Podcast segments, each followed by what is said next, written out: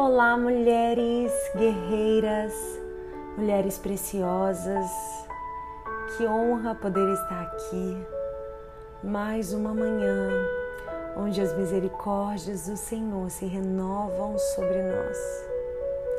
Aleluia! Adore a Deus nessa manhã. Glorifica o nome dele, exalta quem ele é porque Ele é digno de todas as coisas. Ele é o motivo e a razão de tudo que temos e de tudo que somos. Onde estaríamos se não fosse Jesus? Onde estaríamos se não fosse Sua graça? Onde estaríamos se não fosse a Sua misericórdia? Aleluia.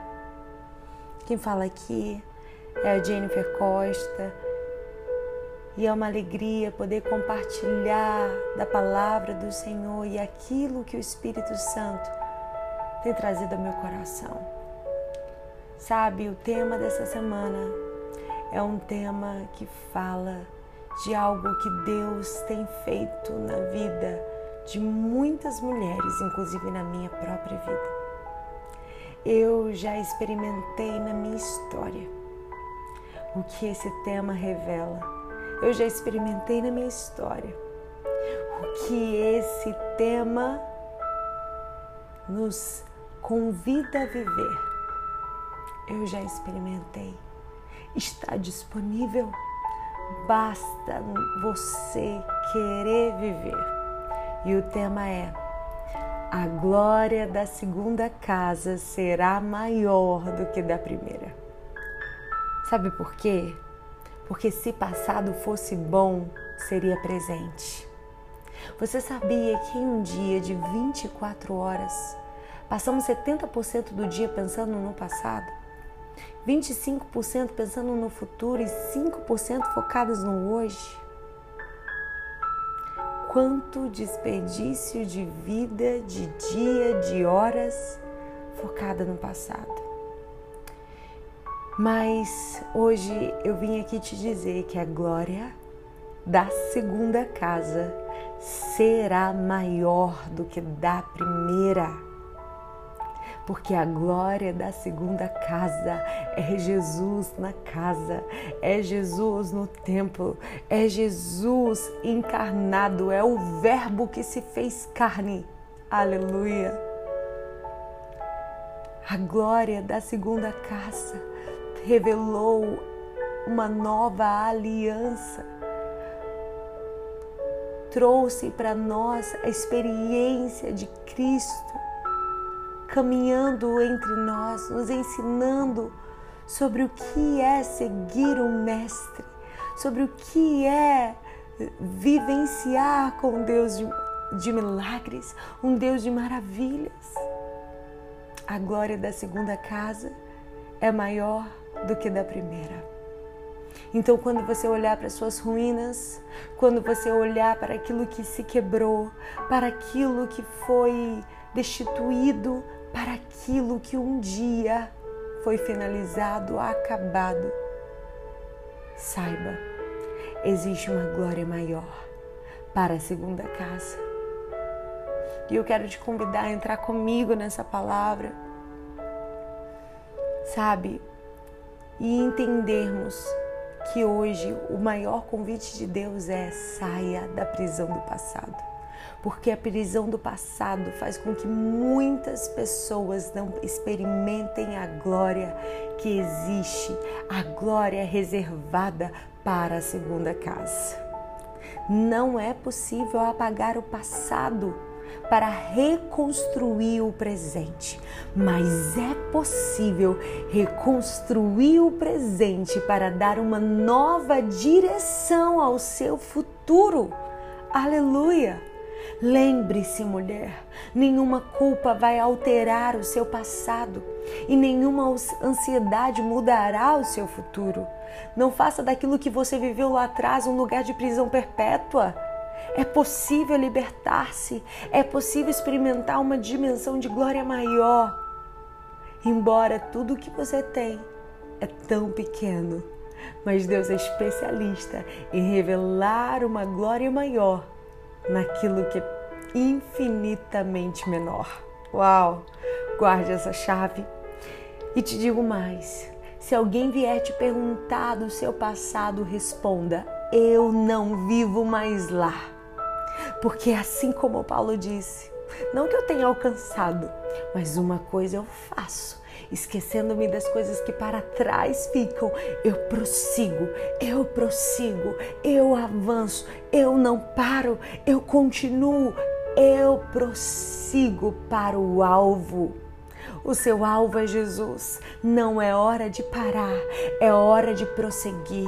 Não é hora de chorar, é hora de se levantar. Não é hora de desacreditar das promessas, é hora de acreditar naquele que promete, o Deus de Israel, o Deus da tua casa, o Deus que te ama. Aleluia! Precisamos entender que algumas perdas são bênçãos para o recomeço de algo melhor. Porque quando você aceita o fim de um ciclo, Deus sabe que você está pronta para recomeçar. E eu quero te convidar a ler comigo em Ageu, capítulo 2, versículo 3, que diz: Quem há entre vós que, tendo ficado, viu esta casa na sua primeira glória? E como a vezes agora? Não é esta como nada diante dos vossos olhos comparada com aquela?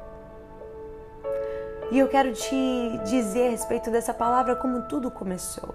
Foi gerado no coração de Davi para que ele construísse um lugar de morada para Deus, um lugar onde o nome dele ia ser glorificado, onde a glória dele ia, ia ser sentida por todo o povo. E ele teve esse sonho, mas ele foi impedido por Deus. Mas Deus promete que o seu filho faria esse templo.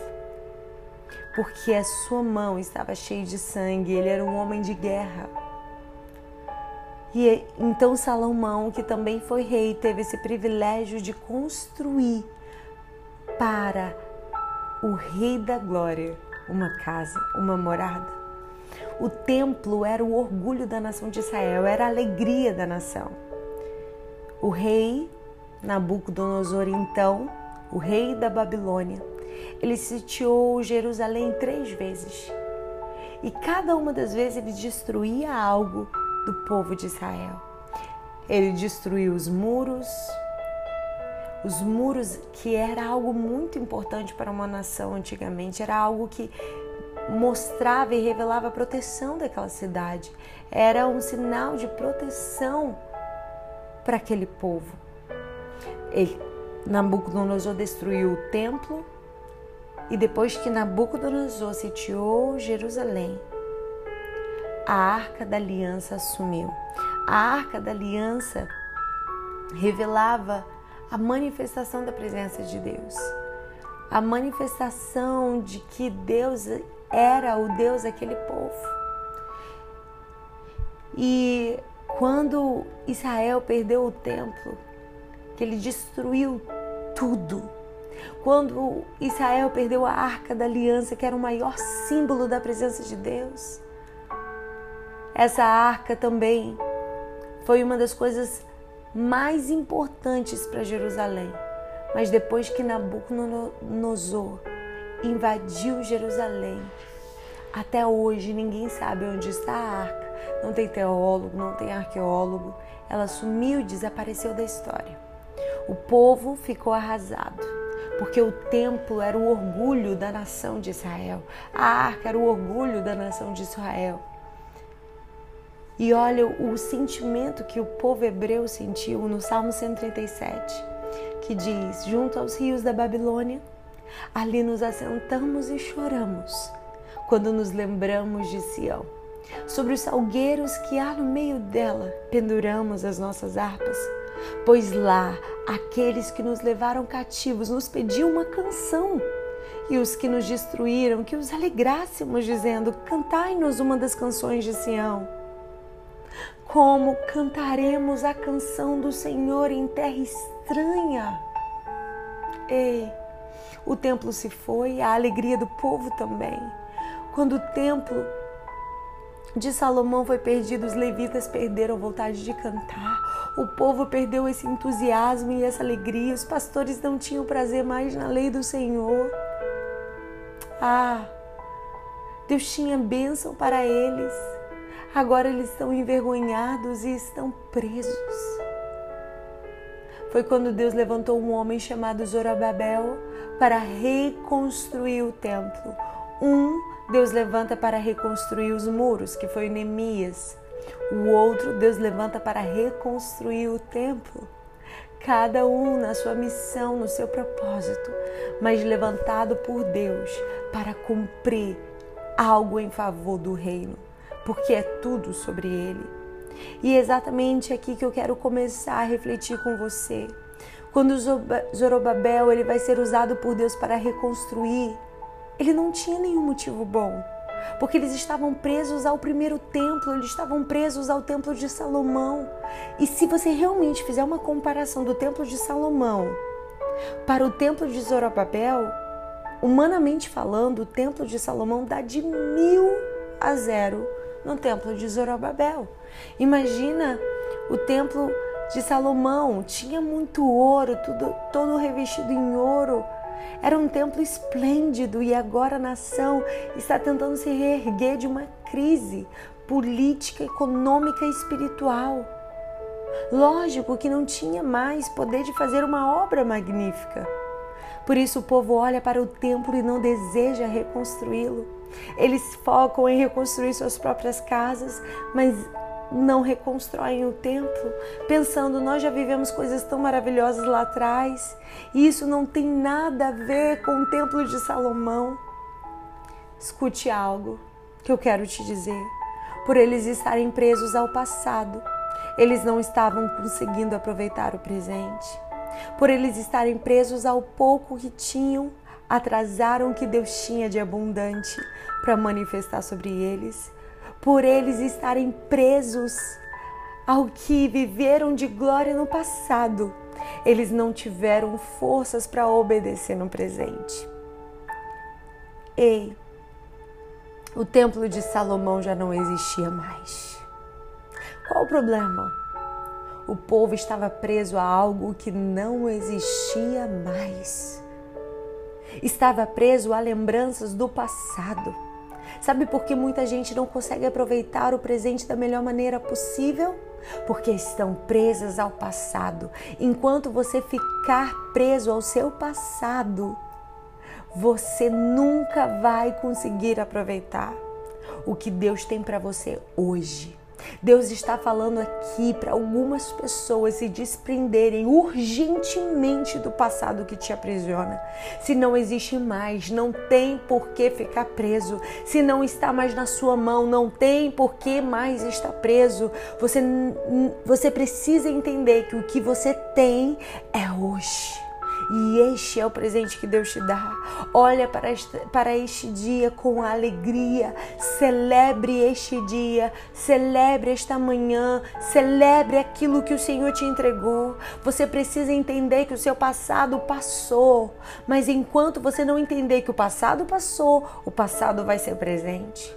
Não permita que o passado seja presente. Se existe um dia que você não pode fazer absolutamente nada, esse dia se chama ontem. Sabe quando você percebe que um homem está morrendo? Que uma mulher está morrendo? Quando as suas lembranças são maiores do que os seus sonhos.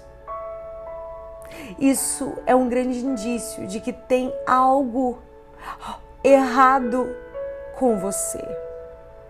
Ah, mas você não sabe o que eu já vivi lá atrás, você não tem ideia. Você não tem ideia quanto eu já fui bem sucedida, você não tem ideia do salário que eu tive, você não tem ideia da vida que eu tive, do meu ministério, você não teve ideia do, do relacionamento que eu já tive, da casa que eu já morei. Por melhor que tenha sido o que você experimentou no passado, não se compara ao que Deus reservou para te entregar lá na frente. Então, mulher, se posiciona hoje para viver aquilo que Deus tem para você, porque a glória da segunda casa será maior do que da primeira. Não chore pelo que você perdeu, por mais que tenha sido bom. Deus tem algo melhor surpreendente e abundante. Deus te abençoe.